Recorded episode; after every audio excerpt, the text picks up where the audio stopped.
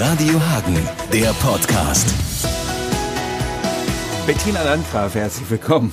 Ich habe ja heute Morgen schon für eine kleine Schrecksekunde äh, gesorgt bei euch im Auto. Du warst mit deinem Sohn unterwegs. Erzähl mal ganz kurz, ihr hört Radio Hagen und was äh, passiert dann? Ja, wir waren auf dem Weg zum Kindergarten heute Morgen und äh, hatten Radio Hagen an und äh, wir haben uns eigentlich unterhalten, weil es war ziemlich müde und dann hat irgendwie die Anja Buschius das anmoderiert und dann fiel Ghana und dann habe ich gesagt, Klaus, sei mal leise, mich lauter gedreht und dann hat er meine Stimme im Radio gehört und ist fast hinten aus seinem Sitz gesprungen, hat sich fast abgeschnallt. Mama, du bist im Radio. Ich sag, ja, hör mal zu weil wir ja in Ghana wirklich immer Radio Hagen hören und sagt, das ist ja Radio Hagen. Und dann ist er in den Kindergarten gestürmt und keiner durfte irgendwas sagen und dann macht er mal so eine ausladende Handbewegung das ist meine Mama, die war gerade im Radio. Dann werden wir jetzt bei der jungen Zielgruppe einen Quotensprung machen. Aber absolut. Sehr schön.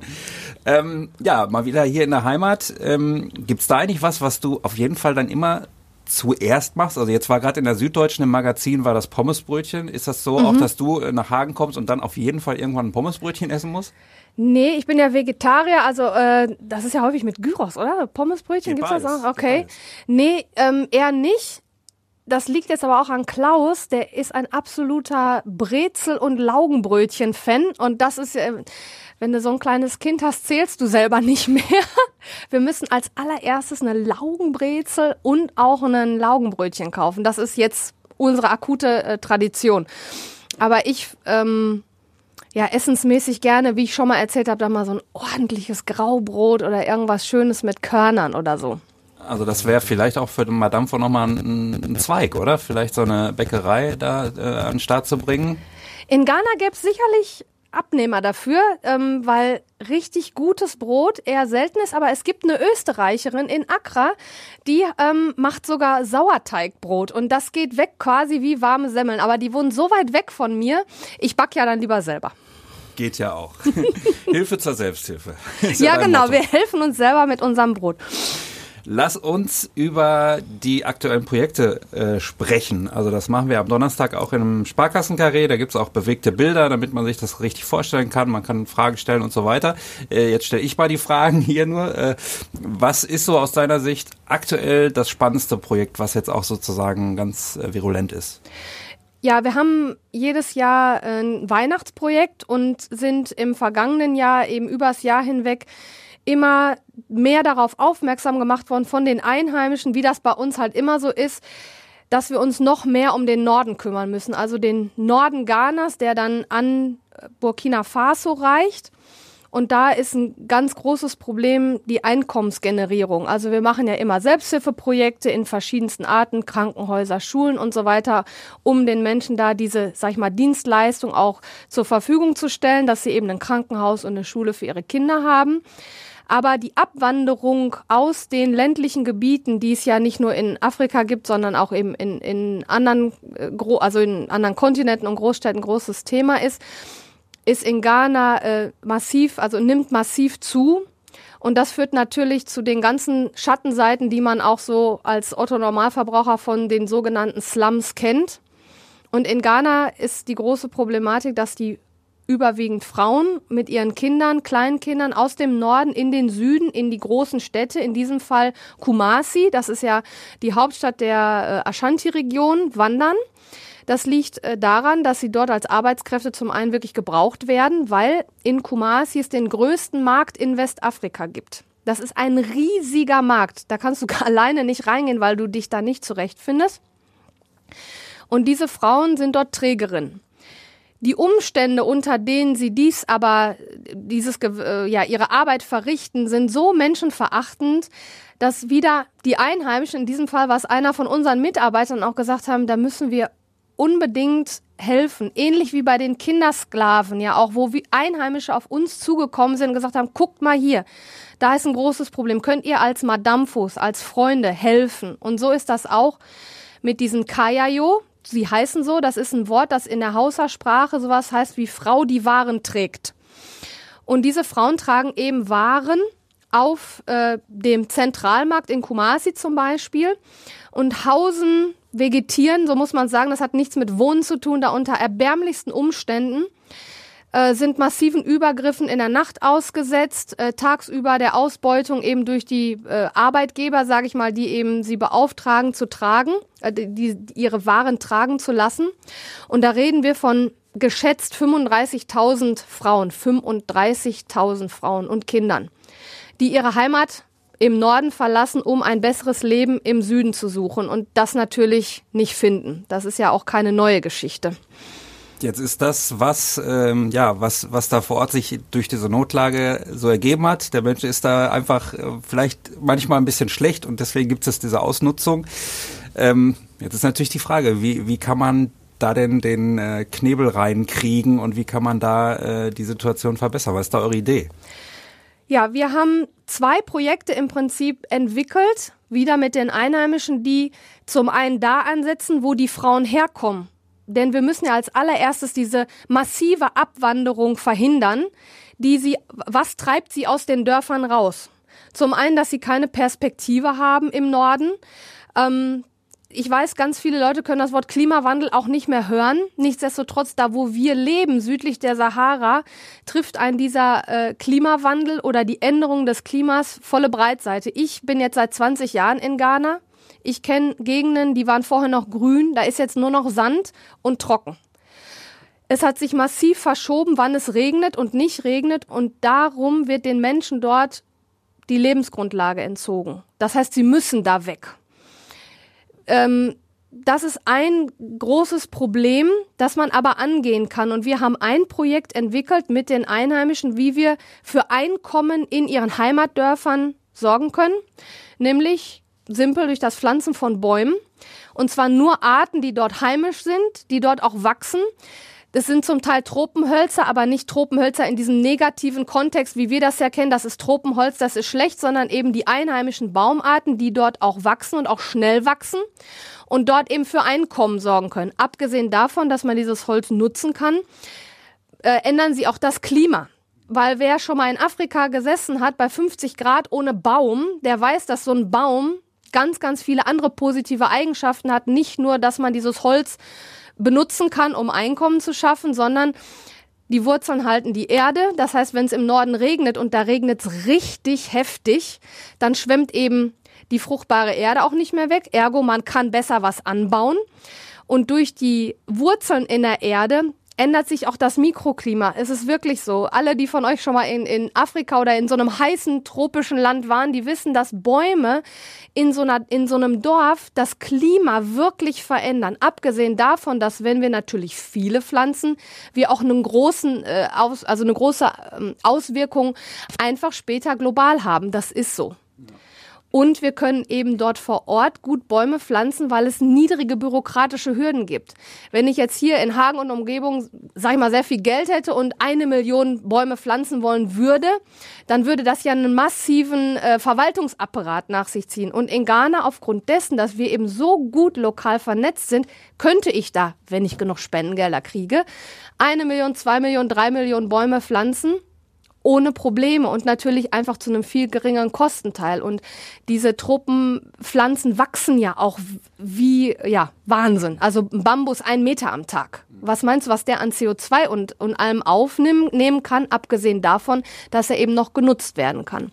Letztendlich ähm, habe ich immer das Gefühl, wir haben letztes Mal, glaube ich, auch darüber gesprochen, hatte ich äh, gesehen, äh, da siehst du doch eigentlich, äh, ja, ist auch ein großes Gebiet, aber trotzdem vielleicht äh, im Kleinen, was international auch so mit Flüchtlingsbewegungen und so weiter gerade passiert. Das ist da eigentlich ein, ein Beispiel für auch andere Regionen. Ne? Absolut. Ghana äh, ist da keine Ausnahme. Was ich immer sage, und ich versuche auch immer, die, eine Lanze für diese Länder zu brechen, wir haben äh, eine, eine relativ gute und friedliche Grundlage. Nichtsdestotrotz haben wir auch mit äh, Radikalisierung zu tun. Einfach dadurch, dass wir äh, rein geografisch ganz nah an Mali, Niger, Burkina Faso sind. Die Länder, die ständig ähm, in Nachrichten sind. Das passiert in Ghana gerade auch. Also äh, wenn wir sonntags in die Kirche gehen, äh, bis vor ein paar Monaten war das kein Problem. Jetzt hat unsere Kirche Polizeischutz. Also wir haben auch diese Tendenzen dort.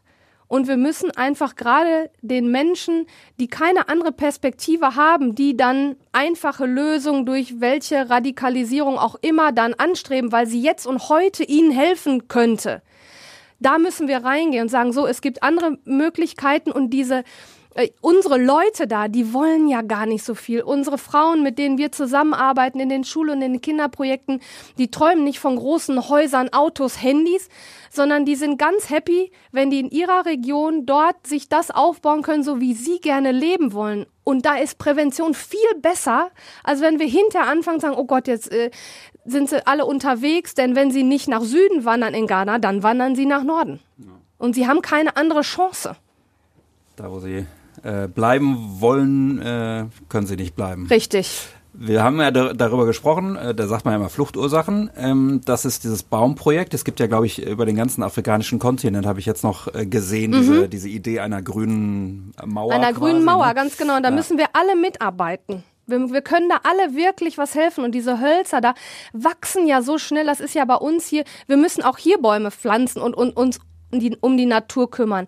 Aber wir beschweren uns hier gut. Ich bin kein Meteorologe oder so, aber es ist ja für jeden verständlich, dass die Hitze, die wir hier im Sommer haben, die kommt dort her, wo ich wohne, aus Ghana, also aus dem Süden, aus der Sahara. Und wenn wir dort schaffen, die Hitze, ich sag mal, zu binden, das Klima zu verbessern, durch Bäume einfach eine Abkühlung zu schaffen, dann hat das letzten Endes auch für uns hier Auswirkungen, ganz sicher und ganz konkret.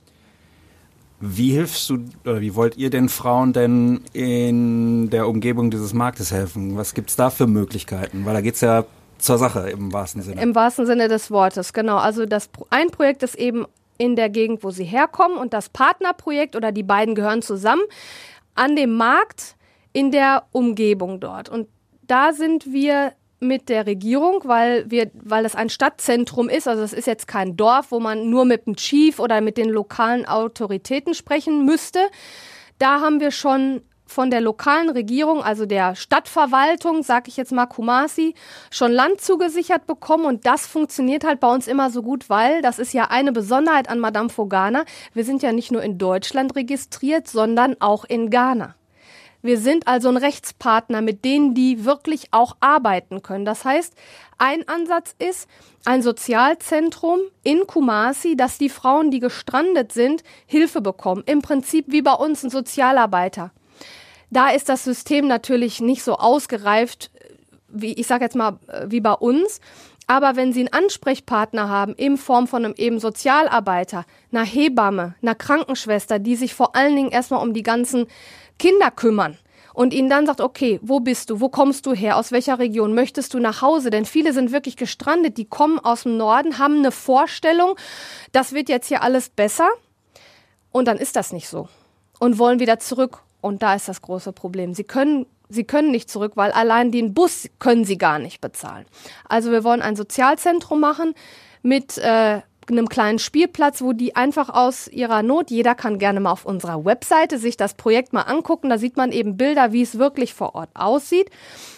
Ähm, zum einen eben sie erstmal überhaupt abholen und auffangen, gucken, wo, wo kommt ihr her, was ist das Problem, dann die Akutsituation bekämpfen, weil wenn viele Menschen krank auf einem Haufen in so einem Slum leben, haben wir Ausbrüche von verschiedensten Krankheiten, Stichwort Impfung der Kinder, Ernährung.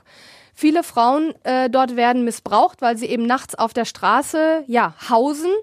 Ähm, sind dementsprechend äh, entweder schwanger oder haben gerade entbunden. Der letzte Fall war ein junges Mädchen, wir schätzen, dass sie vielleicht so 17 war, die hat auf der Straße in Kumasi ihr Baby gekriegt und wusste gar nicht, dass sie schwanger ist, weil sie überhaupt da gar keine Aufklärung erfahren hat.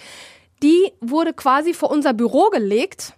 Da war ich gerade in Deutschland im Sommer unterwegs und meine Jungs riefen mich an, sagen, Bettina, äh, hier liegt eine Frau bei uns vom Büro, die hat gerade ein Baby bekommen. Was sollen wir jetzt machen? Also die waren völlig verzweifelt. Und dann haben wir die natürlich erstmal ins Krankenhaus gebracht und geguckt, dass wir ihr medizinisch helfen. Aber das kann, da kann ja Prävention betrieben werden. Und diese Frauen sind ansprechbar. Die sind in Gruppen organisiert, um sich gegenseitig zu unterstützen und zu helfen. Und mit diesen Gruppenleiterinnen können wir Anknüpfungspunkte machen. Sagen, pass auf, wir schulen euch jetzt alle erstmal überhaupt Familienplanung. Wir impfen euch erstmal alle, dass da Prävention betrieben wird. Und im nächsten Schritt gucken wir, wo könnt ihr vielleicht eine Arbeit finden? Vielleicht möchte jemand eine Ausbildung machen. Das sind ja wirklich kleine Ansätze, die lokal wirklich vor Ort mit wenig Geld durchgeführt werden können. Und die, die eben gerne wieder nach Hause möchten, dass man denen hilft, ein kleines Geschäft aufzubauen. Wir reden ja nie von großen Dingen, die viel Geld kosten. Das sind vielleicht 100, 150 Euro, die so einer Frau und ihren Kindern schon helfen, auf die Füße zu kommen mit, mit äh, also das Gesicht zu wahren, wieder in ihr Heimatdorf gehen zu können und dann zu sagen, ich mache ein kleines Geschäft auf, also Provision Store nennt das, die verkaufen dann Mehl und Zucker und Reis auf kleiner lokaler Ebene. Also wirklich vor Ort in Kumasi Nothilfe für jetzt akut Probleme, also vor allen Dingen gesundheitlicher und Bildungsnatur und durch ein Sozialzentrum ansprechbar zu werden und dann auch eben Informationen bereitzustellen. Ähnlich wie bei dem Kindersklavenprojekt. Wir haben Radioprogramm auf der Liste, wo man einfach mal sagen kann, was sind das überhaupt für Frauen? Wo kommen die her? Und denen auch mal eine Stimme und eine Lobby geben. Denn wir fragen uns manchmal wirklich, äh, wie, wie kann das sein? Die Kindersklaven sind ja draußen auf dem See da, da, ich meine, da musst du erstmal hingehen, hinrudern, bis man die überhaupt sieht. Das findet im Stadtzentrum statt. Da muss man doch ansetzen können und wirklich den Leuten helfen. Und wie gesagt, die, der Stadtrat von Kumasi, da haben wir, wie immer, wenn wir lokal vor Ort Hilfe anfragen, offene Türen, also das, die, das Gesundheitsministerium oder der Gesundheitsdirektor dafür Kumasi, Bildungsdirektor, Sozial, also Social Welfare, die eben für Frauen, Kinder, Familie zuständig sind, die haben alle schon ähm, grünes Licht signalisiert. Wir sind schon bei denen registriert. Das kann man sich zum Beispiel auch auf unserer Website angucken. Da gibt es ein Schreiben, das offiziell bestätigt, dass wir dort in dem Stadtzentrum auch legal arbeiten dürfen, weil wir sind ja immer so ein bisschen, äh, es, das Land hat Gesetze und Richtlinien, die jetzt aufgrund verschiedener Probleme manchmal einfach nicht, nicht durchgesetzt werden. Aber dann können wir nicht hingehen und sagen, ja, oh, gibt's Gesetze, interessiert uns nicht, sondern da müssen wir anknüpfen und uns diese Gesetze auch zunutz machen. Und es funktioniert, weil wir eben lokal registriert sind. Dazu und zu den anderen Projekten gibt es ja dann am Donnerstag auch nochmal die Möglichkeit, sich zu äh, informieren und auf der Website natürlich sowieso, äh, wo du gerade die Kindersklaven angesprochen hast. Das war ja, ich glaube, vor ziemlich genau zehn Jahren mhm. ähm, gab es ja diese Dreharbeiten auch von Stern TV und so. Und so eine Szene, die ich auch immer wieder irgendwie krass finde, wo du vor diesem kleinen Knies, der gerade von seinem Master da äh, verkloppt worden war. genau, Bruder, unser Daniel. Ähm, ich glaube, da gibt's noch, oder du, du weißt, äh, was aus dem geworden ist und was der gerade äh, macht. Erzähl uns doch mal bitte, äh, was, wie es ihm jetzt geht. Ja, Daniel geht sehr gut. Der war auch Protagonist im letzten Stern TV Beitrag im Sommer. Gab es ja ein Update von Stern TV und da wurde er auch interviewt. Er ist mittlerweile ein junger Mann und ist äh, einer unserer ja, Botschafter. Wir haben so Kinderbotschafter, die eben in Schulen, in andere Bildungsinstitutionen, in Kirchen, in Vereine in Ghana gehen und von ihrem persönlichen Leben und ihren Erfahrungen berichten. Also er ist äh, mittlerweile äh, Richtung Abitur unterwegs und ja, ist einer unserer Botschafter was man sich, wo man ihn eben vor zehn Jahren gesehen hat, ne, misshandelt und geschlagen, überhaupt nicht hätte vorstellen können, dass das, ja, mal, also was soll aus dem werden? Und er ist so eins wirklich unserer Paradebeispiele, dass wenn sich Leute fragen, ja, mit den Geldern und wie soll man da helfen und das ist so weit weg und, und das ist ein Kind, ja. Der Daniel ist jetzt ein Kind, der schon in seinem Land so viel bewegt hat, weil er betroffen ist jetzt aber eine Ausbildung macht und ihm wird Gehör geschenkt. Da kommt kein Weißer aus dem Ausland und erzählt was, sondern er kann hingehen. Er kann wählen. Er kann sich äh, engagieren in seinem Land für seine Leute. Und das ist ja das, was wir mit unseren Projekten, und darum soll es dann eben auch in dem in der Veranstaltung in der Sparkasse gehen, so hinter die, hinter die Kulissen mal ein bisschen zu gucken. Es kommen eben auch äh, Spender und Paten zu Wort in der Podiumsdiskussion, die eben selber schon vor Ort waren und die ganzen Projekte natürlich nochmal aus einer ganz anderen Wahrnehmung sehen, als wie ich das tue, die schon seit 20 Jahren da vor Ort unterwegs ist. Und der Daniel ist ein Paradebeispiel, um zu zeigen, doch, es hilft wirklich, wenn wir den Leuten vor Ort helfen, weil er wird mal Kinder haben, die wird er schon anders erziehen, Wert auf Bildung legen. Und nur das ist ja das, ne, diese Hilfe zur Selbsthilfe, dass die jungen Leute wirklich später mal mit einer äh, mit einem anderen Horizont, weil sie eben auch sich informieren konnten und zur Schule gehen konnten, ihr Land aufbauen und dann hoffentlich braucht's Madame Fogana irgendwann nicht mehr. Wenn wir ganz viele Daniels haben und die Kinder sind vielleicht weit weg, aber für uns sind die immer real. Ich sehe die jeden Morgen, wenn ich außer Haustür gehe. Und die Welt wächst immer mehr zusammen und deswegen ist es wichtig, auch für uns hier, wenn wir den Daniels in Ghana einfach auch eine Stimme geben. Vielleicht zum Abschluss, ähm, wir haben da ja so am Anfang auch kurz drüber gesprochen. Ähm, die Welt rückt immer mehr zusammen. Wir machen Lichtblicke, helfen hier ganz viele äh, Familien in NRW, die es wirklich auch ähm, hart getroffen hat zum mhm. Teil. Also ich kann mich da an ähm, auch Fälle erinnern, wo ich dann selber auch mal in so Wohnungen war, wo dann, wo dann Papa mit dem Hirntumor und Mama irgendwie äh, auch im Rollstuhl und so weiter. Ähm, ich glaube auch, man sollte das gar nicht unbedingt vergleichen, aber man sollte wahrscheinlich äh, so, ja, wenn ich an so Sprüche denke, na, was, was hilfst du denn da? Kümmer dich lieber hier. Mhm. So, ähm, wahrscheinlich ist einfach wichtig zu sagen, dass man, es ist vielleicht fast egal, wo man was tut, aber dass man was tut. Entweder äh, in Afrika, um auch Ursachen zu bekämpfen, oder eben hier. Also äh, dieses Helfergehen sollten vielleicht viele mehr nach vorne bringen. Ja, ich werde das natürlich auch, das ist auch eine, eine Kritik, der man sich stellen muss, wenn man eben, wenn es zu Hause auch Probleme gibt.